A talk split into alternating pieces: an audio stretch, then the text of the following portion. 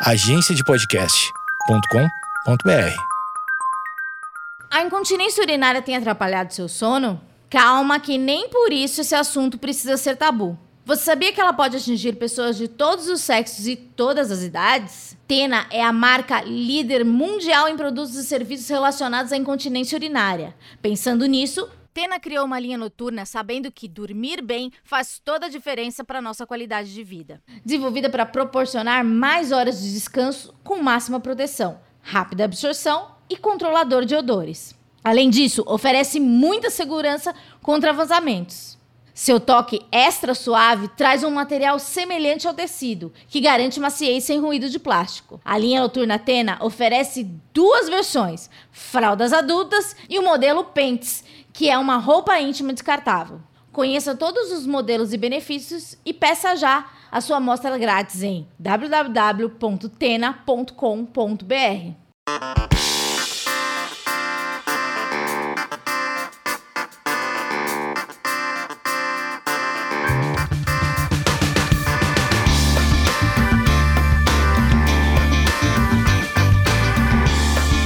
Esquizofrenóias no ar e nesse episódio você vai aprender a coisa que você mais precisa aprender neste momento. Chuto eu, Amanda Ramalho. É, você já leu aí? Sim, é sobre gatilhos e sobre o que pode acontecer quando tudo isso acabar. Tudo isso que eu estou falando é no caso pandemia. De repente, se você está ouvindo em 2049, sei lá, não sei se isso vai estar na rede mundial. Será que vai ter um, um backup? Eu não sei se haverá um backup, mas em todo caso, estamos em 2021 também conhecido como 2020B. E eu trouxe ele. Eu te chamo de doutor? Ai, não, não precisa. Não? Ah, e professor? Pode ser Marcelo. Marcelo Rigoli, ele que não gosta de prefixos. Ele é apenas Marcelo. Marcelo Rigoli. Ele é podcaster no SciCast. Se você não conhece esse podcast, ele fala sobre o quê? A gente é um podcast de ciência, de modo geral,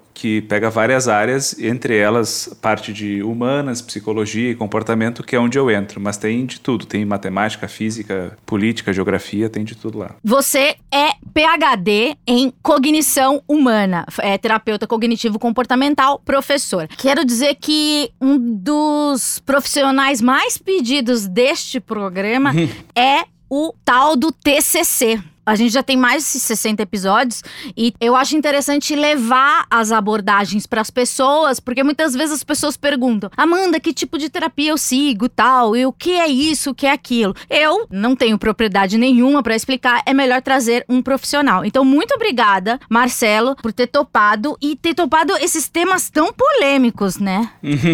Sim. Primeiro, você me tinha me dito que era especialista em estresse pós-traumático, procede? Isso, é, a, a, minha carreira acadêmica, né, sempre foi voltada para essa área, sempre trabalhei num grupo de pesquisa que investiga esse tipo de temática leve, assim, né, de estresse e uh, trauma. Posso perguntar por que esse interesse? Pode, pode. Uh, na verdade, foi muito por acaso. Uh, quando eu entrei na faculdade, eu queria trabalhar com neurociência e, e cognição. Hum. E esse professor que tinha recém chego na faculdade também estava lá para trabalhar com isso. E essa era uma das principais temáticas dele. E aí eu acabei me apaixonando pelo tema e fiquei lá até hoje. Não saí mais. Você é um acadêmico. Sim, não do samba, mas. Inclusive, te conheci num podcast em que exaltamos a burrice de Leila Germano. E um beijo para a Leila, também é ouvinte, nem sei se ela ouve, mas um beijo para a Leila. E você esfregando todos os seus títulos na nossa face. Mas aqui não é um podcast de, de brincadeirinha. Eu quero falar sobre. Pessoalmente falando, vou, vamos trazer assim quando eu ouvi a, a primeira vez sobre estresse pós-traumático futuro, por assim dizer. Estava eu na minha terapia e o meu terapeuta, ele veio me dizer que não, não tiraria férias, que estava atendendo muito mais agora, porque ele entendia que esse tempo que estamos vivendo, 2021, é, 2020, 2021, pandemia, era um período muito diferente, é um período quase como uma guerra. Ele disse que se sentia num hospital de campanha. Daí eu disse: Nossa, mas por que, doutor? Ele disse que não se sabe ou não se sabia, né, naquele no começo da pandemia,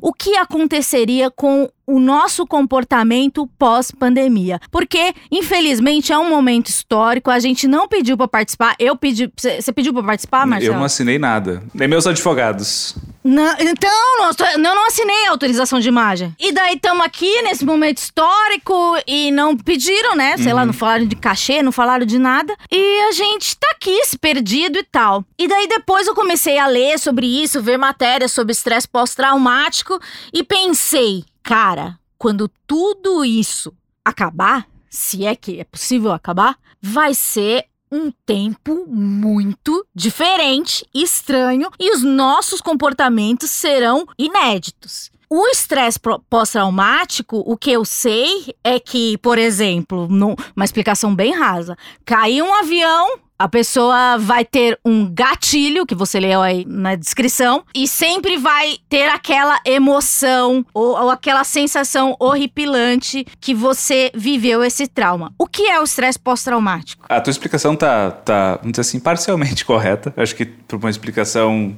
tá, assim, bem tranquilo. Agora, tem algumas coisas que acabam se confundindo quando a gente vai tentar ler e pensar sobre essas coisas, porque a psicologia tem dessa, né? A gente usa termos uh, de forma técnica que também são usados no cotidiano, né? Então, assim, quando a gente fala de, de transtorno de estresse pós-traumático, um, a gente está falando de um transtorno mental, é uma doença classificada como diabetes, como, sei lá, endometriose, qualquer outra assim. Uh, e tem alguns componentes-chave aí. Um deles é o trauma, né? Então a pessoa tem que passar por uma situação traumática. Isso é uma discussão bem longa uh, dentro da academia, enfim. Mas de modo geral, o consenso que a gente tem hoje né, é que a pessoa, para ter TEPT, ela tem que ter passado por um trauma. TEPT é, a gente chama para os íntimos, né? O transtorno de estresse pós-traumático. Ah, é sigla. a sigla, é. Ou PTSD, se a pessoa vai ler em inglês, né? Uh, e esse trauma, ele tem que ter algumas características. Por exemplo, tem que envolver algum tipo de. Uh, pode envolver né, um tipo de morte ou violência física né, uh, ou sexual. Né? E a pessoa ela pode experienciar ela mesma, ela pode testemunhar alguém vivenciando, ela pode ficar sabendo que alguém próximo passou por isso, né? ou em algumas profissões a pessoa ser exposta recorrentemente a detalhes, a informações sobre isso também pode ser. Né? Então, o teu exemplo né, de cair um avião. Né? Eu sobrevivi à queda do avião, por exemplo. Uh, é uma situação em que a gente, sei lá, viu pessoas morrer, correu risco de morrer, né? viu pessoas serem mutiladas, sei lá. Ou um exemplo clássico que a gente usa na área também é o 11 de setembro. Né? Então, assim, muita gente que estava em Manhattan ali, que viu as torres gêmeas, viu as pessoas saindo de lá, desenvolveu o transtorno de estresse pós-traumático, mesmo não tendo tido nenhum arranhão. Porque a expectativa de que isso pode acontecer ou de tu ver acontecer com alguém. Aí é que rola o lance do gatilho. Porque nesse processo de sofrer o trauma, a gente faz o que a gente chama de pareamentos. Né? A gente começa a associar coisas que antes eram neutras, né? coisas que, por exemplo, ver um avião, uh, ver um prédio grande, ver fumaça saindo de algum lugar, uh, algum tipo de cheiro, alguma coisa que eu vi no, na hora, fica associado com aquele medo intenso, aquele horror intenso que a gente viveu enquanto estava passando pelo trauma. E isso é o que a gente chama de gatilho. Né? Então é que, por exemplo, eu vou assistir jornal de noite na TV, sei lá. E aí Uh, eu sofri um assalto dois meses atrás, aí passa uma notícia de assalto. Isso pode ser um gatilho para mim, né? E o importante de salientar aqui é que praticamente qualquer coisa pode ser um gatilho, né? Depende do que, que a gente vai parear com essas experiências que a gente passou. Né? Então, o transtorno de estresse pós-traumático, para responder a tua pergunta, é um transtorno né, que tem uma série de sintomas de desconforto, de revivência, alteração do humor, ansiedade, que a pessoa experiencia muitas vezes após passar por uma situação dessas de trauma. Né? É interessante isso que você falou, que muitas vezes você falou do né, a pessoa não viveu o 11 de setembro assim de fato, mas a expectativa, a sensação de perigo, ela também pode ser, pode ser um desencadeador. Você pode é, ter um. É uma pergunta meio burra, mas tudo bem. Você pode sofrer de um trauma é, que você imaginou? Teoricamente, não, tá? O que a gente tem na, na literatura são situações em que as pessoas podem entrar, por exemplo, numa um, uma trip alucinatória e imaginar alguma coisa e aquilo gerar sintomas parecidos com de TEPT, por exemplo, né? Mas teoricamente, para a gente ter TEPT é, é meio que, para usar a palavra aqui, sine qua non, né? condicional que a pessoa tenha passado uh, de fato pela situação, né? Então, teoricamente, não. Mas tem coisas parecidas, assim. Estamos todos vivendo a mesma situação de, de maneira diferente para cada um, né? Porque cada um é, experiencia as coisas de maneira diferente. Muitas matérias, inclusive estou com uma aqui aberta da Isto É, preocupações com a pandemia, inclusive acho que ela saiu hoje, é, já saiu ontem. Preocupações com a pandemia podem levar a sintomas de estresse pós-traumático. Assim como o meu terapeuta falou que, de certa forma, estamos vivendo um período inédito, uma guerra, etc. O que você vocês, estudiosos, estão apresentando ou recebendo das pessoas do que pode ser o pós-pandemia? Porque me parece. Eu sou uma pessoa fóbica social, diagnosticada, etc. E eu já perdi algumas habilidades sociais, porque é, quando você tem alguns problemas de socialização, você tem que treinar, né? Com uma terapia cognitiva.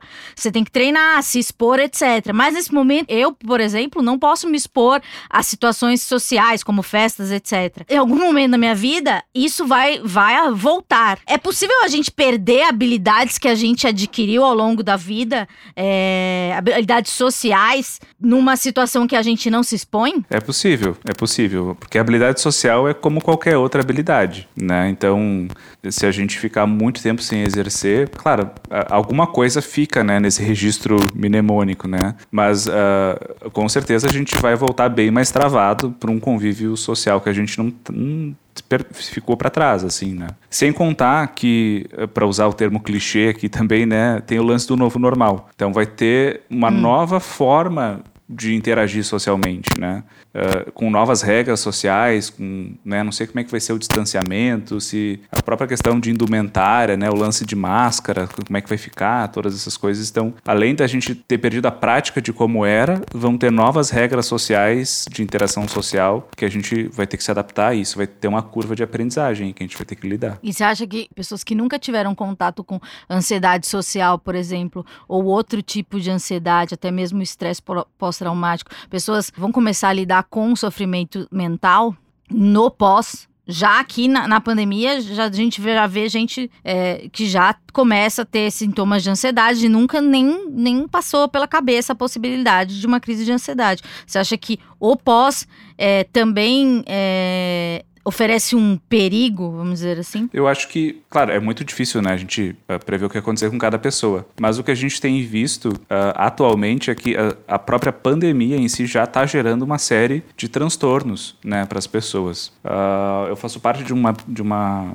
de uma equipe de pesquisa aqui do Hospital de Clínica de Porto Alegre que tem um projeto que está tá se encerrando agora, que é o Telepsi. A gente começou a oferecer atendimento psicológico e psiquiátrico gratuito, primeiro para profissionais da saúde do SUS, que estão na linha de frente, uhum. depois expandiu para para professores e outros servidores que estavam trabalhando e agora já entrou para o público geral. E os dados preliminares, assim, que a gente tem observado, é um, um, um aumento bem grande, assim, de sintomas de ansiedade, irritabilidade, problemas de sono e de humor deprimido, né? Então a pandemia nem acabou e a gente já está vivendo esse cenário, né? Então acredito que o retorno vai trazer muito alívio para muita gente, mas eu acho que também vai ser um desafio bem grande nesse sentido de que desenvolveram-se certas coisas durante a, a pandemia, né? Por exemplo, uh, tem, tem um, um, fenômeno bem curioso, assim, que muita gente tem desenvolvido o que a gente chama de transtorno do pânico, né? Que a pessoa tem uma crise de ansiedade que ela acha que ela vai morrer daquela ansiedade. E um dos principais sintomas uhum. que as pessoas sentem é falta de ar, e que é um dos sintomas de Covid, né? Então, assim, as pessoas já estão super alertas para sua respiração, para ver se estão sentindo falta de ar. Então,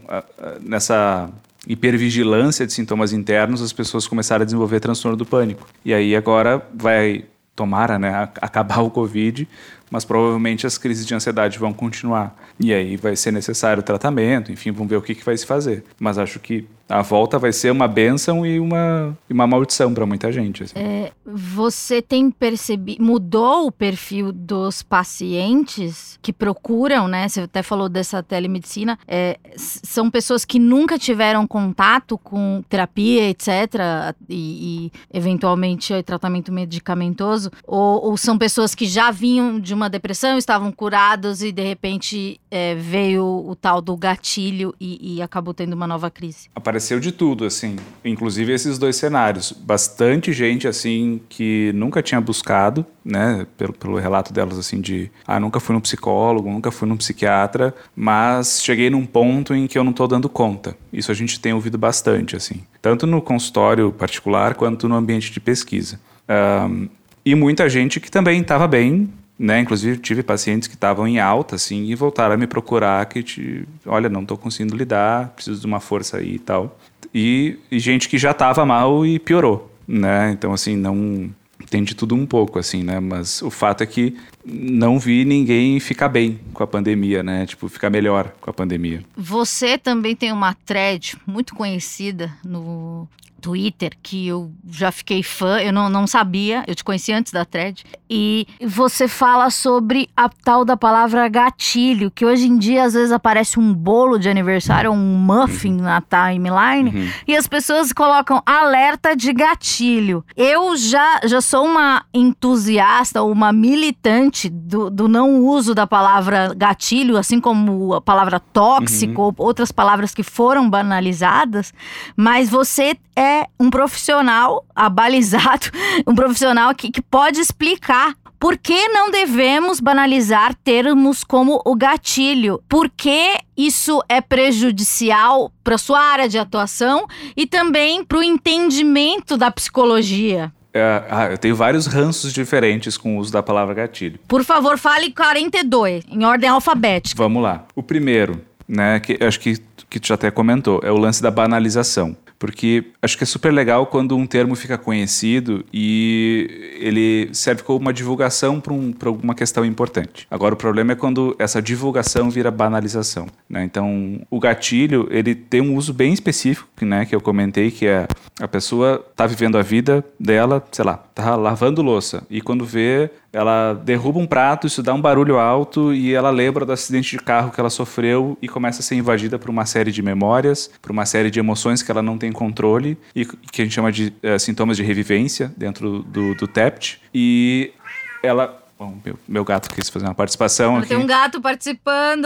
O Pixel quer aparecer. E ela começa a ter esses sintomas de revivência e isso é extremamente desconfortável. É muito ruim. Tem pessoas que chegam a ter episódios de dissociação. Talvez até as pessoas tenham visto assim em, em filmes de guerra, né? A pessoa tá andando na rua, estoura um escapamento de carro e ele se joga no chão achando que tá no Vietnã de novo, aquela história, né? Isso acontece. Ah, e quando a gente pega isso e transforma numa ideia que é assim, o meu entender como as pessoas têm usado muito é, isso vai te gerar desconforto, eu acho. Então é gatilho. E Isso não é exatamente o uso que a gente preconiza, porque a princípio é para ser, meu Deus. Gente, que gato lindo. A princípio, é para ser uma situação específica, né? E claro, vão ter situações que vão ser mais propensas a gerar gatilhos, né? Por exemplo, ah, alguém posta um vídeo que tem uma cena de abuso sexual, né? Ou uma cena de mutilação de um corpo, por exemplo. Bom, a chance de ser gatilho Isso vai ser um gatilho muito mais comum. muito né? mais comum, ainda que não seja uma garantia. Esse é um dos problemas, né? Então acaba Não há uma regra, né, do gatilho. né? Então acaba que tu compara um sofrimento bem intenso e específico com um desconforto que algumas pessoas podem ter. E isso eu acho problemático. Aí tem um outro ponto que é o seguinte: quando as- essas pessoas têm transtorno de estresse pós-traumático, buscam ajuda e elas começam um- uma intervenção, a intervenção principal, que a gente chama de padrão ouro para isso, é o que a gente chama de eh, terapia de exposição, né? Em que a gente tem um método específico, não vou entrar no mérito aqui, mas que a gente gradualmente vai tentando fazer com que essa pessoa consiga tolerar ser exposta a essas coisas, né? E não evitar. Evitar é justamente o que acaba perpetuando o problema ao longo do tempo, né? E aí o que acontece? A pessoa acaba sendo incentivada a evitar, né? Então, quando ela vê ali, ah, não, tem um gatilho, não vou ver. Sendo que talvez é justamente o que a gente precisa que a pessoa faça. Né? Porque a gente precisa, às vezes, entrar em contato com o problema. Exato. Ou com a questão. Exato. Porque a gente precisa elaborar, vamos dizer assim, em termos, essa memória que está lá atrás, que está mal processada, a gente precisa fazer com que a pessoa entre em contato e aprenda a tolerar né, no primeiro momento esse sofrimento, até que gradualmente esse sofrimento vai diminuindo, diminuindo para um processo que a gente chama de dessensibilização sistemática, e ela deixa de sentir todos aqueles sintomas quando ela vê alguma coisa que antes era gatilho e agora não é mais. A terapia é justamente pegar coisas que são gatilho e transformar eles em estímulos neutros, que não são mais gatilho. É meio que o oposto do que a gente tenta fazer na terapia. Mas o gatilho da internet é aquilo que eu te falei, né? Um muffin, um donut, e a pessoa fala, ah, é gatilho, não sei por quê. Você consegue me contar por em que momento essa história foi desvirtuada? Essa palavra foi desvirtuada? Foi no programa da Fátima Bernardes, será?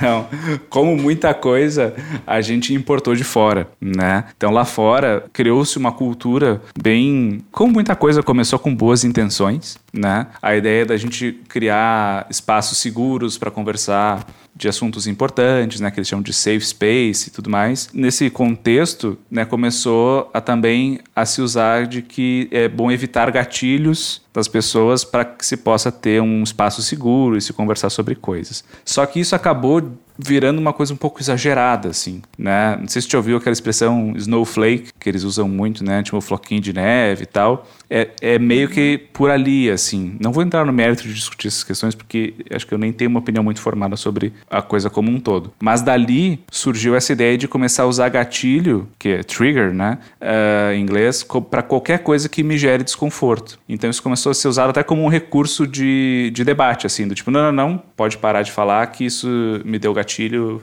tu tá errado, porque isso tá me dando gatilho, eu quero sair daqui. Às vezes eu recebo mensagem, eu recebo muita mensagem de pessoa. é, A última que eu achei interessante, e talvez eu tenha até abordado de maneira errada, espero que não, mas veio uma. é, agora no, no Enem aconteceu. é, A redação foi sobre saúde mental. Uhum. E muitas pessoas fala, mandaram mensagem, ah, tem o programa, etc, etc. Mas uma mensagem especial, é lógico, que me chamou a atenção. Amanda, minha prima fez o Enem e o pai dela é, morreu por suicídio e ela ficou muito revoltada que essa situação foi um gatilho para ela. Daí, bem, eu falei, olha, eu acho que é, se ela não, não- primeiro ela você deveria ter alguma abordagem para ela procurar uma terapia não sei como qual é a relação de vocês mas sobre o gatilho eu acho que ao longo da vida dela e da vida de todo mundo existirão situações como essa que a gente não pode evitar porque se é um gatilho não tem como você riscar a prova e falar "Isso- me faz mal é, fiz errado Não, eu acho que acho que tu foi bem, né? Assim, se, se eu tô em qualquer posição de julgar o comportamento dos outros, mas porque aí tem uma questão de responsabilidade, né? Que entra que é assim, quem é responsável pelo gatilho, né? Dos outros, né? Ou até a, a lidar com as consequências, né? Então. então assim, a gente, pelo menos dentro da TCC, a gente tem como entendimento que ah, a pessoa ela não é responsável pelo que aconteceu com ela. Né, como essa pessoa que tu citou. De forma alguma, ela vai ser responsável pelo pai dela ter cometido suicídio, né? Nem qualquer pessoa da família. Agora, a gente é responsável a lidar com o nosso próprio sofrimento. E eu sei que é uma posição super injusta, eu sei que é uma posição extremamente ruim de se estar, né? Que assim, fizeram uma bagunça na minha vida, na minha vida emocional e eu que tenho que limpar. Né? Mas infelizmente é assim. A gente não tem como responsabilizar os outros pelo nosso sofrimento, né? A não ser que o outro esteja de fato fazendo Causando. de forma intencional, né? Então assim, ah, eu vou botar aqui de sacanagem um monte de coisa que eu acho que vai ser gatilho. Aí bom, aí tem uma outra discussão ética. Mas assim, por exemplo, poderia ter sido um outro assunto na prova, talvez tenha sido gatilho para outras pessoas por outras razões. Mas é isso, né? É a banalização, e não é a banalização do termo, também é a banalização do termo, mas é a. Que nem você falou, é evitar completamente. Se é gatilho, eu não, eu não entro nessa Uhum. página. Exato. E que a gente entende que no primeiro momento é, é como a pessoa consegue lidar com a situação, né? Ela não tem recurso, mas aí entra o que tu falou, buscar ajuda, porque ela não precisa enfrentar dessa forma que acaba sendo desfuncional, né? Porque no momento em que a gente evita, a gente não desfaz essa aprendizagem inicial que foi de que aquilo ali é algo terrível. Uh, eu acabo mantendo essa aprendizagem. Por isso que, trazendo aqui meu ofício academicista, que é o TEPT, é um dos transtornos mentais com menor índice de remissão espontânea. Então, assim, a gente pega, por hum. exemplo, depressão. A maioria das pessoas vai ter um episódio Sim. de depressão ao longo da vida e a maioria vai se recuperar sozinha, sem tratamento. Né, de forma espontânea. Uhum. E vai ter uma parcela que vai precisar de ajuda, né? E aí que entra o nosso papel. Agora o TEPT não. A maioria das pessoas que desenvolve continua até morrer. Para ter uma ideia, até o final dos anos 90 tem estudos de sobreviventes do Holocausto com TEPT ainda. Lembrem, o Holocausto terminou em 1945. Então, assim, as pessoas passaram décadas ainda. Então, é, uma, uma, é uma um acompanhamento. É, ele, ele vem com, com medicação também? Pode ser, sim, usado. Né? Até hoje não tem nenhuma medicação própria para isso, né? A gente acaba usando alguns antidepressivos, alguns antidepressivos que têm uma ação ansiolítica também, como adjuvante para ajudar na psicoterapia, né? O TEPT ainda é um transtorno que infelizmente não tem uma indicação específica e a primeira linha de tratamento é psicoterapia mesmo. E como você se sente trabalhando num, num momento histórico, na linha de frente de um momento que, que vai causar ou já está causando estresse pós-traumático nas pessoas? Esses dias uh, eu, eu, li uma, uma, uma frase no Twitter que me identifiquei que é é uma merda estar tá vivendo a história ser escrita né? Porque a gente vê as coisas depois e pensa, nossa, né? Deve ter sido uma loucura passar pela queda da Bastilha, sei lá. Né? E agora a gente está vivendo e a cada semana parece que a história é sendo escrita de novo, né? Pandemia, é, Myanmar agora foi tomada por, um, uma galera, invadiram o Capitólio, assim, tipo, nossa, né? Como que eu processo isso? Por outro lado, talvez pela primeira vez a gente está passando por uma grande situação dessas, um pouquinho mais consciente do que está acontecendo e os profissionais de saúde até com mais recurso para lidar e tentar até fazer usar estratégias de prevenção né, nessas situações para que menos pessoas desenvolvam transtornos mentais e outras questões derivadas disso, né? Então, assim, é, é, é um. Foi teu terapeuta, né, que falou que é um cenário de guerra. Uhum. É isso, né? A gente fica aterrorizado com o que está acontecendo, porém feliz de poder contribuir de alguma forma num momento tão horrível, né? E você falou de, de prevenção, né? Como prevenir nós leigos e ou vocês, é, profissionais de saúde mental, qual é a dica? Sim, qual é a bala de prata, né?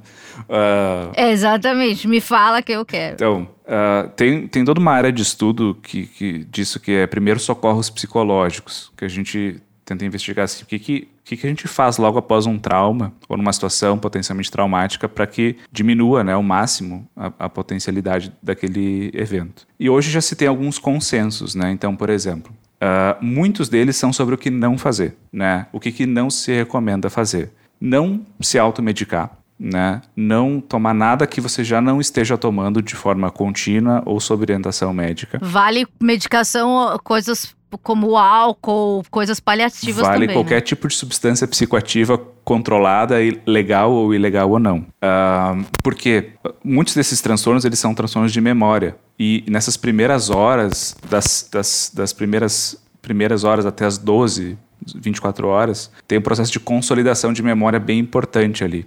E que se a gente toma coisas que o nosso cérebro não está acostumado, isso atrapalha tudo e dá uma bagunçada geral. Como assim? Você perde o que é realidade? Você perde noção do que é a realidade, o que você viveu, o que você. Não, quer dizer, a princípio, até onde a gente sabe, não chega tanto nesse ponto. Mas é assim, a gente está aqui conversando, certo? A gente vai hum. terminar a conversa e o teu cérebro vai estar tá passando por vários processos de de reconfiguração dessa informação e armazenamento. E a hora que tu está me ouvindo, está funcionando ali tua, tua memória de trabalho, tua memória auditiva e tal. Daqui a um pouco você vai passar para um, um outro tipo de memória, de médio prazo e depois uma de longo prazo. E esses processos são todos neuroquímicos no nosso cérebro. Né? Então hoje de noite tu vai dormir, se tudo der certo, né? vai ter mais um processo de consolidação de memória. E amanhã, provavelmente, essa memória, o que ficou, vai estar guardado. Então, nessas primeiras horas pós-evento, seja ele o que for, é bem importante o, o, que o nosso cérebro faz. E numa situação de trauma, é mais importante ainda, porque é um desafio bem grande para o cérebro processar uma situação de trauma. Então, quanto menos a gente interferir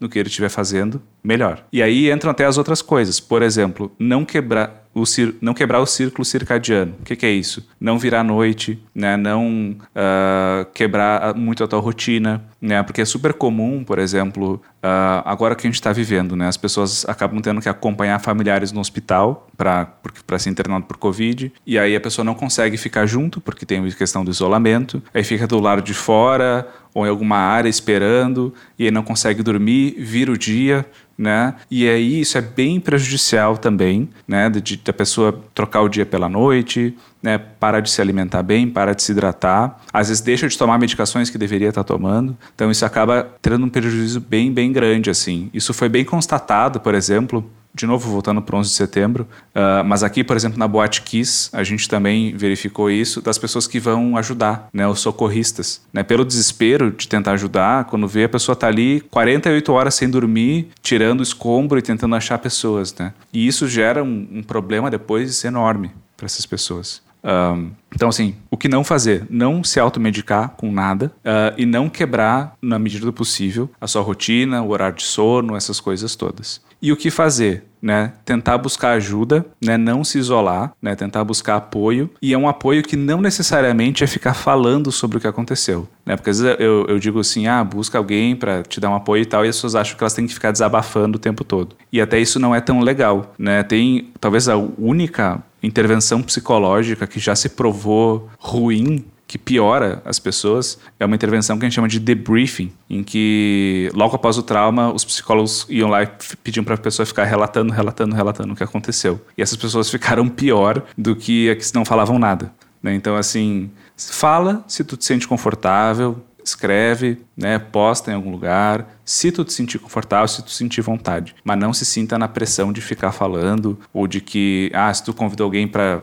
te fazer companhia ou coisa assim, tu tem que ficar falando. Vai contar piada, vai falar merda, vai falar do Big Brother, fala sobre outras coisas, né? Também isso ajuda bastante a aumentar a resiliência, né?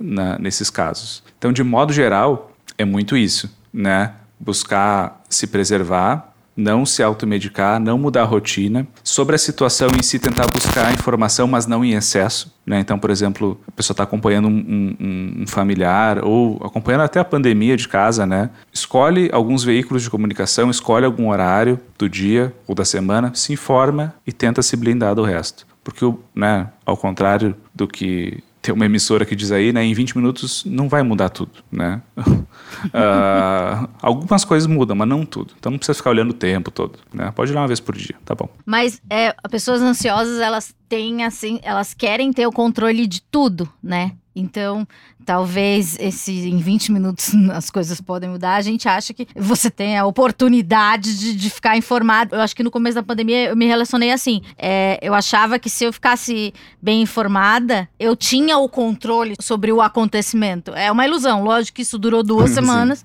mas a minha sensação é que eu tinha o controle de tipo, ah, então eu sei quantos mortos, o, o eu, sei, eu sei os, o, o que tem que usar, o que tem que fazer, para onde eu vou, etc etc. Mas isso uh, caiu por terra, então acho que ninguém precisa fazer o que eu fiz, uhum, né? Porque. Uhum. São experiências. Agora, esse uso do, do, da palavra gatilho do jeito que está sendo usado, hum, bana, de uma maneira, sei lá, vulgar, uhum, vamos dizer tá. assim. O é, que, que a gente faz quando vê um post de uma pessoa que bota um bolo de aniversário e fala gatilho? Xinga muito ela? Manda o link da minha thread.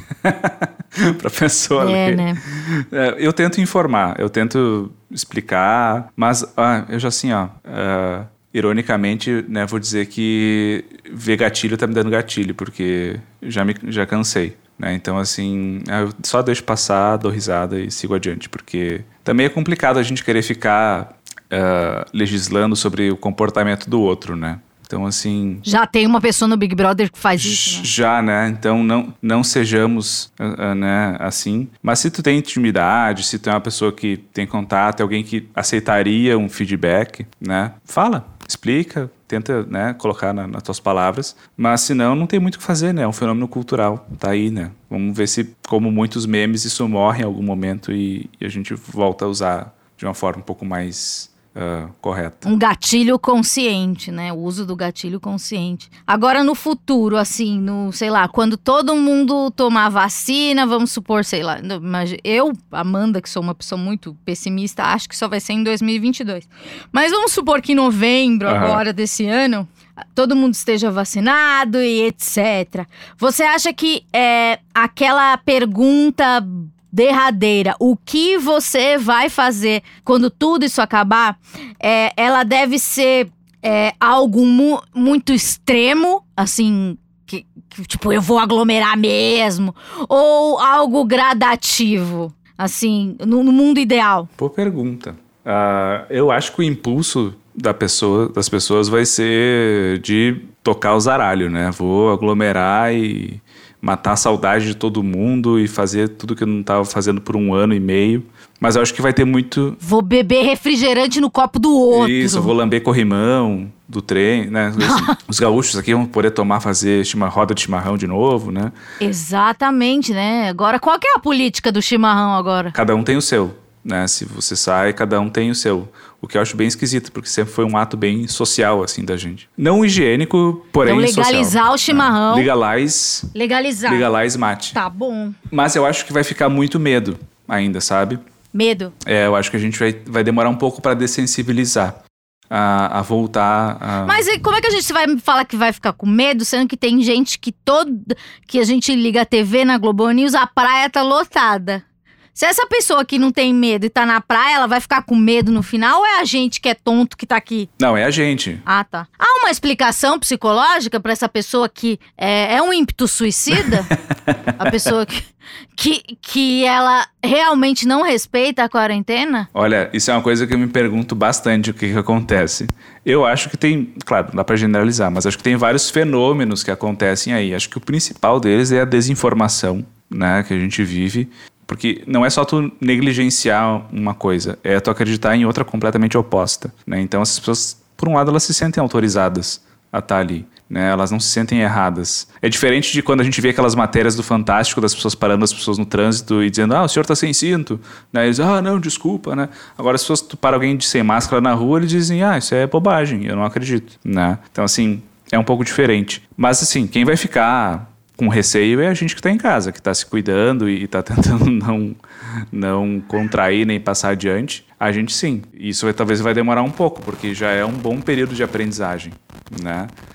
Porque, por exemplo, uh, eu quando vejo TV e, sei lá, tô vendo um filme, uma série, volta e meio me flagro pensando, nossa, essas pessoas estão muito perto uma das outras, eles estão se abraçando. Aí eu lembro... Nossa, eu também penso isso. Eu lembro, não, não, mas isso é uma série, isso é uma coisa de, sei lá, 2015. Do não passado. tem nada a ver. Né? Então, assim, acho que isso vai ficar um pouco até a gente desaprender a ficar alerta com essas coisas. Ah, e pode ser até legal também. A gente era muito caloroso, acho. né? É um, é um bom pretexto para manter uma certa distância, assim. Tem um jeito, cumprimentava muito, sei lá, não precisa. Muito agarração, muito beijo, muito. É, muito beijinho, não precisa. Três acho. beijinhos, né? É, você acha que o álcool gel veio para ficar? Acho que o álcool gel é um grande repelente social, né? A gente passa e fica assim, ah, não, não posso passei álcool gel. Eu acho que, pensando culturalmente, eu achava a pessoa que usava álcool gel uma pessoa extremamente fresca. Uhum. E hoje é uma coisa totalmente necessária, né? Como você vê, o mundo muda, né? Exato. E até o uso de máscara. Eu acho que tem muita, muitas situações em que culturalmente a gente vai passar a ter esse cuidado, talvez. Talvez. Né? Como em vários países asiáticos, né, se tem a cultura de se tu está com alguma alguma ah, doença uh, infecciosa via via aérea, assim, né? De via aérea, eles saem de máscara na rua sem problema, porque lá eles já viveram muitas ondas, né? De, de outras infecções dessa natureza, né? E ficou um aprendizado cultural.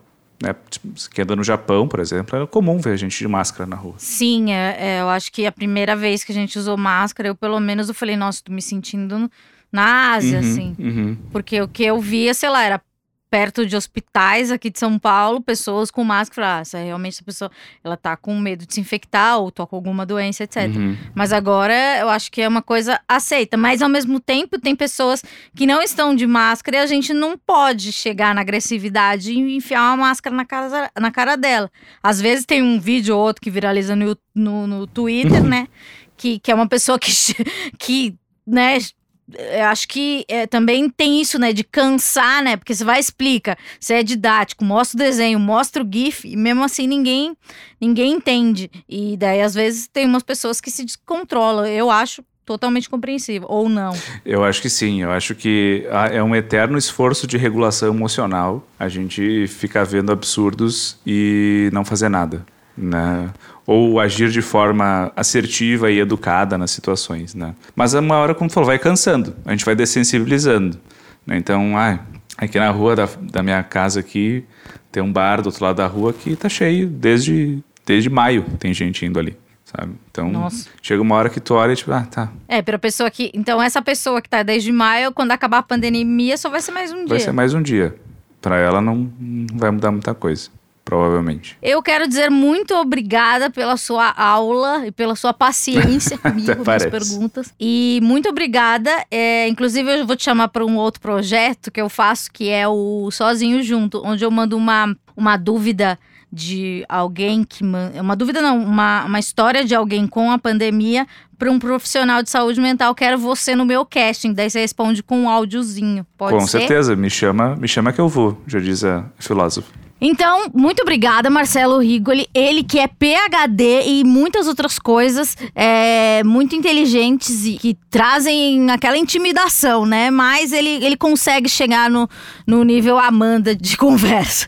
Desculpa a brincadeira. Semana que vem a gente volta e paz nos estádios. Beijo.